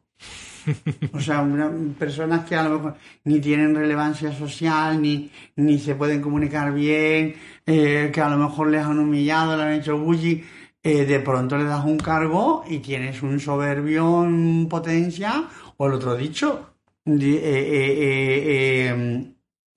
como era de, de, un fascista en potencia. O sea, de pronto un don nadie le pones un uniforme y tienes un dictador y un genocida, un fascista en potencia. Y tienes mm, el que asoló media humanidad eh, en la Segunda Guerra Mundial. Un acomplejado, un apocado. Que de pronto, mira la que lió. Sufrir no nos hace buenas personas per se. ¿no? Eh, podría ser una de las conclusiones. Eh. No, todo en una justa medida. Mm. Todo en una justa medida. El mundo etéreo de la felicidad tampoco existe. Acuérdate de la película este dibujo animado tan buena. Es necesaria también ciertas tristezas porque te, mm, porque te modula porque no puedes estar en un estado completamente felizoico del mesozoico, pues felizoico, que nos inventamos un palabra ahora mismo aquí, porque no es, eh, no es real, no es real. Pero... De hecho es un trastorno, la euforia, ¿no? Claro. Eh, si estás siempre feliz es porque algo no está funcionando bien dentro de tu Tienes un desajuste. Eh, no sé qué relación tienes tú con es esta también carga que nos ponen a todas, que es que vamos de víctimas. ¿No? O sea, con la cosa de, de que hablar de nuestras miserias pero miserias que las llamamos nuestras no porque las poseamos, poseyamos, poseamos, poseamos, de repente. No os preocupéis, hay una filóloga en la sala. sino porque poseyer, ¿por qué no? Eh, sino porque no, es lo que, lo que es como nos ha tratado el mundo, ¿no? Y si, y si no, si no nos contamos las unas a las otras lo que nos ha pasado y lo que nos pasa, no hacemos ahí frente, ¿no? Si no contamos, repetimos. Claro, no hacemos frente común. Si no contamos nuestras propias historias, al final, que lo decía alguien, estamos condenados a repetir también nuestra, nuestra propia historia. Eh, ¿Por qué molesta a algunas personas? Porque saben que eso, las verdades, llegan y sensibilizan. Y entonces volvemos a rascar y sale el lagarto de abajo. Eh, que no es el jabón, precisamente. Eh, eh, porque saben que eso es una manera también de llegar a contar tus verdades.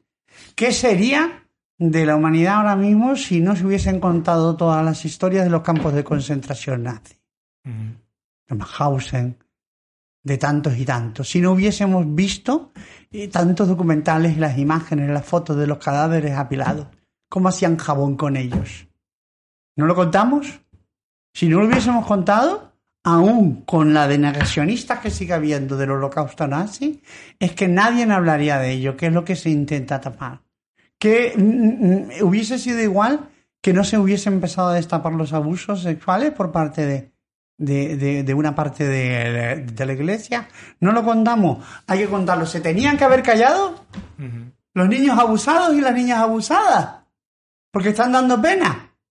No, ¿verdad que no? Aunque haya gente que le hubiese gustado que se hubiese quedado callada. ¿Sabes lo que pasa? Que cuando también el colectivo LGTBI contamos nuestras historias y como saben que eso es también sensibilización y una herramienta molesta. Es que da pena, es que eh, no, es que tú sientes rabia de que eh, se pueda conectar socialmente. ¿Por qué se abolió la esclavitud? Por una cuestión de conciencia, porque se vio realmente porque nos estremecen las historias, porque el otro día sacaron a una mujer que ha pasado por tres familias en, Brasil, esclavizada. Una señora que había pasado por tres generaciones, con un cuarto y con la comida. ¿Y esas historias hay que contarlas o no? Les molesta. O sea, los demás y los demás sí pueden contar la historia. Pero quien no podemos contar la historia, os vuelvo a decir que aquí, debajo de la piel, habita Dayana. que Me acabo de acordar el nombre de la jefa de todos los lagartos. Pero sin ese pelazo. ¿Quién es ese Tenía- pelazo tenía ni un- tan divina, por Tenía un favor? pelazo. Y que al final el controlar quién cuenta historias y cómo las cuenta también ha sido algo que ha hecho siempre el poder, ¿no? A mí, por ejemplo, que me encanta el cine, es muy mm, es muy revelador ver, ¿no? Qué tipo de películas eh, producían los regímenes, regímenes, Regímenes. eh, y, y a dónde se querían llevar los- las narraciones, porque cualquier persona con poder sabe cuál es el poder de las historias y cuál es el poder de las narraciones. Claro. Entonces, precisamente, si puedo hablar existe, es porque hablar es necesario y porque todo el mundo tiene que hablar y tiene que contar sus historias. Pero hay ciertas historias que no tenían espacio en ciertos, ciertos entornos. ¿Pero qué, qué- qué hacemos? ¿No contamos es represión. cómo nos apalearon, cómo nos pudrieron en las cárceles del franquismo? Mm. No saca Fernando Almeda el látigo y la pluma, no saca el otro redada de violetas, no denunciamos, no se pone una placa en la, en, el- en la, en la cárcel de Badajoz o en el penal, en el campo de concentración de Tefía, en Fuerteventura, donde un cura decidía si ya eras de verdad un hombre o una mujer. No contamos eso, ¿no? Pero en cambio sí podemos contar todo lo demás, cómo hemos llegado hasta aquí, cómo hemos conseguido las luchas igualitarias. No, todo es mentira, una gran mentira y todo son excusas. Porque la verdad, al final, siempre es lo mismo. Siempre está detrás de eso. O sea, el chiste que contaba antes, ahora se preocupan por nuestra salud. Pero si no te has preocupado en toda la vida de nuestra salud. Pero si estabas diciendo de que no podíamos tener el derecho a la atención sanitaria pública, aunque pagamos exactamente igual que los demás. Ahora resulta que es que, no, mi- que, que- que miran por nuestra salud. Ahora ese movimiento, que en realidad es una madre, con muchas cuentas, eh, eh, eh, que no, que su hijo nos traen, que está pasando una depresión, ese diario de cabecera, que está pasando una, que está pasando una depresión, que ya no tiene ningún problema con que sea lesbiana. Pero trans, o sea, es que mm, es como, es como tremendo. O sea, es la focalización que de pronto, yo te digo que es indecente, que es inhumano, que no tiene ética, que no tiene principios, nada. Esto, haber arremetido y haber puesto una diana a un colectivo de no más 50.000 personas en este país, como se nos ha hecho. Además, un colectivo perseguido y estigmatizado. Que encima esto nos ponga ahí el, el otro día esta que dice que es de Granada, con la acento en la A, pero que la acaban de empadronar, eh, en el Congreso de los Diputados. Nos puso una gran estrella de David en medio de la frente. El transgenerismo que invade ese país que va a borrar a la mujer. Yo me quedé muerta en la bañera. Cuando yo me veo a esta señora diciendo estas barbaridades, ustedes y todos los que nos están escuchando, y todas, todos, ¿se imaginan por un momento que no fuera trans, que se ha deshumanizado completamente la palabra? ¿Y se hubiese dicho sobre negros, gitanos o inmigrantes? ¿La que estaría liada en este país? Porque sería un escándalo Mm. que esa señora hubiese dicho el peligro que tenemos las payas porque las gitanas nos invaden. Nadie se le pasa por la cabeza eso, ¿eh? Mm. ¿Qué pudiera suceder? Pues se ha apretado tanto la tuerca de la normalización del odio y de la transfobia que hemos llegado hasta haber normalizado esto.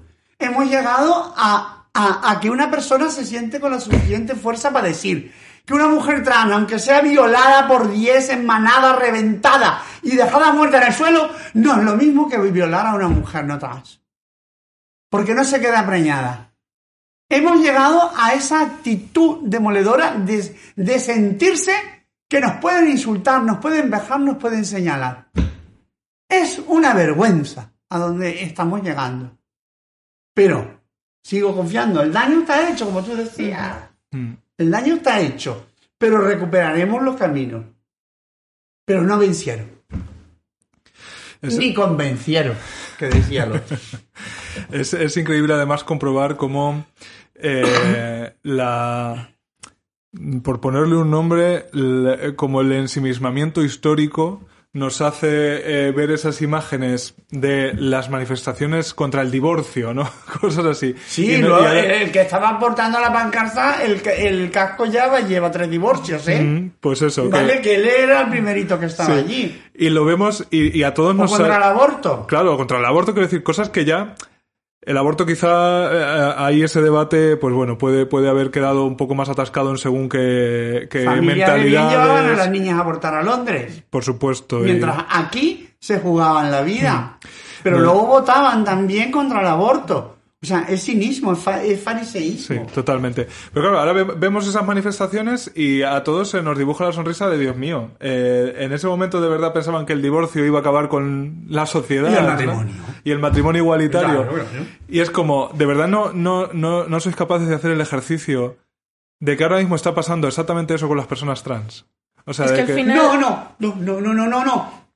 Se ha apretado la tuerca de tal manera que, eh, a, a ver, eh, es que las memorias son muy frágiles, pero hay que hacer un recorrido muy rápido. Eh, yo soy como tu perra vieja. Y entonces eh, eh, yo lo vi venir desde el minuto uno. Acordémonos, esto fue el palo, la zanahoria y el burro. Para quien haya cogido este debate ya a última hora. Primero empezó con lo queer, o, o lo recordáis, ¿verdad? Eh, lo queer va a borrar a la mujer, no sé, no sé cuánto. Porque era la manera más introductoria e inteligente de hacerlo para convencer a una mayor masa.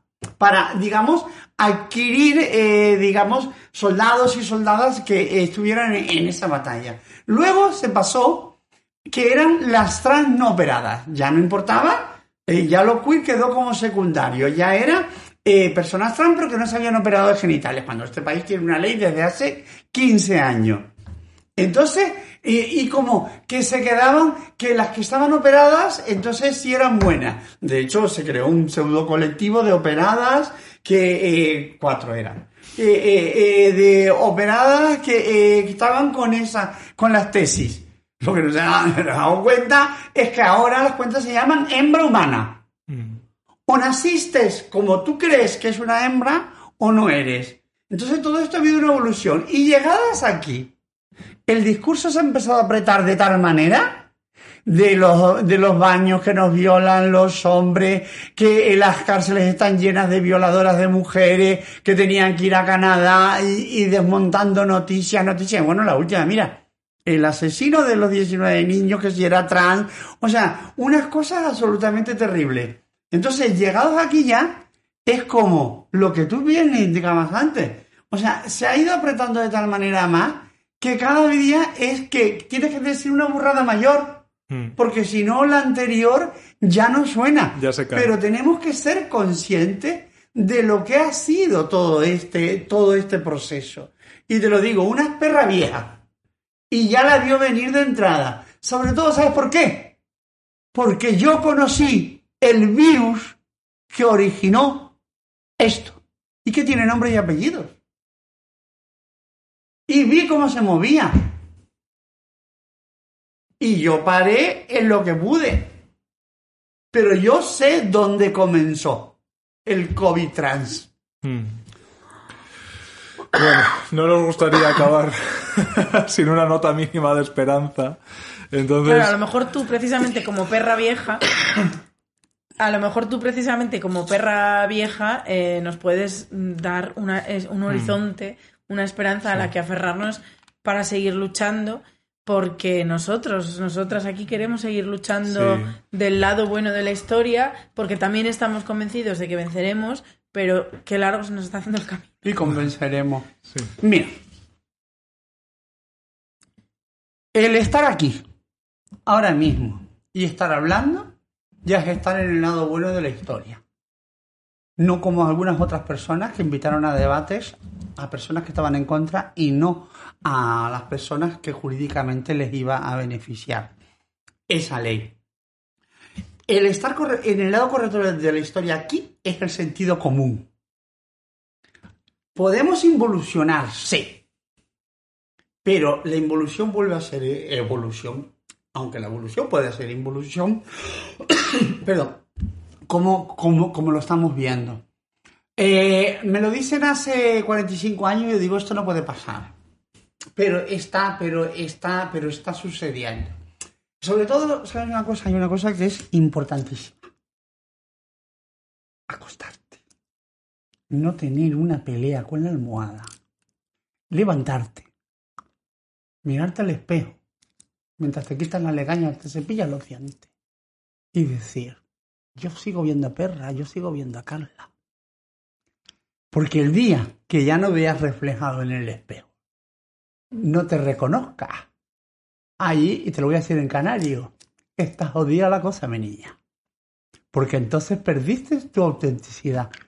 Y si hay algo que yo no he intentado perder a lo largo de toda mi vida, ha sido eso.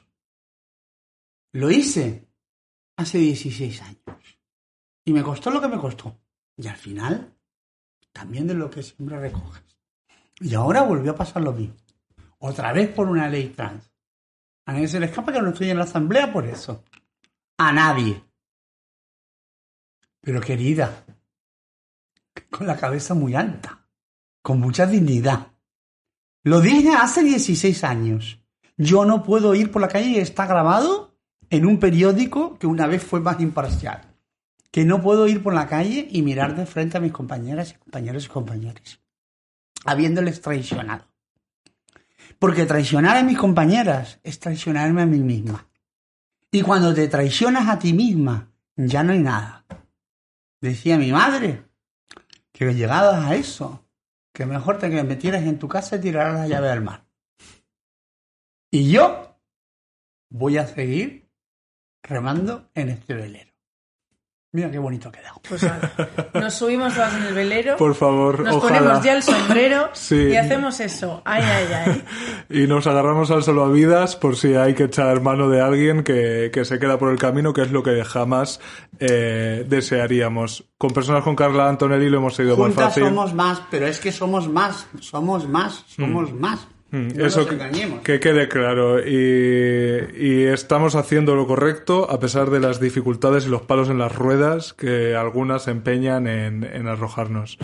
Eh, no hay palabras para agradecerte todo lo que has hecho por nosotras en general, pero en lo particular sí. Así que muchas gracias, Carla, por este, por esta lección eh, vital que, que nos has regalado desde tu experiencia, que es eh, inconmensurable eh, y de la que tanto tenemos que aprender, porque al final, si no recordamos de dónde venimos, eh, ya no es que no sepamos a dónde vamos, sino que no sabemos las herramientas que ya tenemos, lo que hemos sido, sido capaces de, de lograr y las dificultades a veces tan absolutas que, que personas como nosotras ya lograron revertir. Entonces, tener una memoria LGTBIQ+, a mí me parece eh, nuestra tarea principal para continuar adelante. Es por decencia de con quienes nos precedieron. Esta lucha no puede haber sido en balde. No hemos navegado ese velero. Desde allí hasta aquí para nada. Es que miramos hacia atrás, yo siempre lo he dicho, y todo mereció la pena. Pero no vamos a renunciar absolutamente a nada. Porque hemos llegado para quedarnos. Que no lo duden, que no lo duden. Y por suerte, lo virtual literalmente no se traspasa a lo real. Sí hay una per- permeabilización, digamos, con los ataques y los incidentes. Pero si la que estuviera montada en redes con las cuentas fake de 1, 2, 3, 4, 5, 6, cuentas con cero seguidores que te empiezan a contestar, ese fuera el número de verdad, pues mm, de verdad habría un problema serio en Mm. las calles. Que, como se dice el dicho, que eh, los árboles no te dejen ver el bosque. ¿no? Sí, que los árboles no te impidan ver el bosque, sí. Ver. Pues eh, con eso nos quedamos, Carla, con eh, tanta sabiduría canaria y, y no canaria, eh, o ya arremolinas eh, tantas experiencias y, y llevas contigo a tantas otras personas que, que, que han luchado a tu lado. Así que gracias infinitas por, por este rato de charla. Y a las oyentas, que mañana estamos en Badajoz. Mañana, día 2 de Ni- junio, ni más ni nos menos. vemos en Badajoz con Paca Mm. la Piraña. Con Paca la Piraña de invitada, otra gran referencia para nosotras. Y encima, sorpresa, se viene la Caneli. Y luego nos vemos el 18 de junio, Mm. fin de temporada, fin de existencias, Fin- fin- fin de fin de todo, todo. fin de semana, el 18 de junio en el Teatro Reina Victoria de Madrid junto a Puppy Poison y Soy una pringada. Efectivamente, nos Bueno, nuestro- todo el elenco, Todo, todo, todo. es que Has visto es qué que cast. no deja nivel, nada atrás No damos puntadas sin hilo. Eh, Oye, yo sí quiero decir una cosa. Estoy verde tirando violeta porque yo vine arreglada, maquillada y resulta que no hay vídeo. Nos No hacemos una foto ahora mismo, Hombre. faltaría más. Digo, Nos, digo- nos hacemos un daguerrotipo si hace falta para eh, constatar que además de comprometidas somos bellas como nosotras. Y esplendorosas como rosas. Muchas gracias, Carla. Nada. un Muchas beso a todas.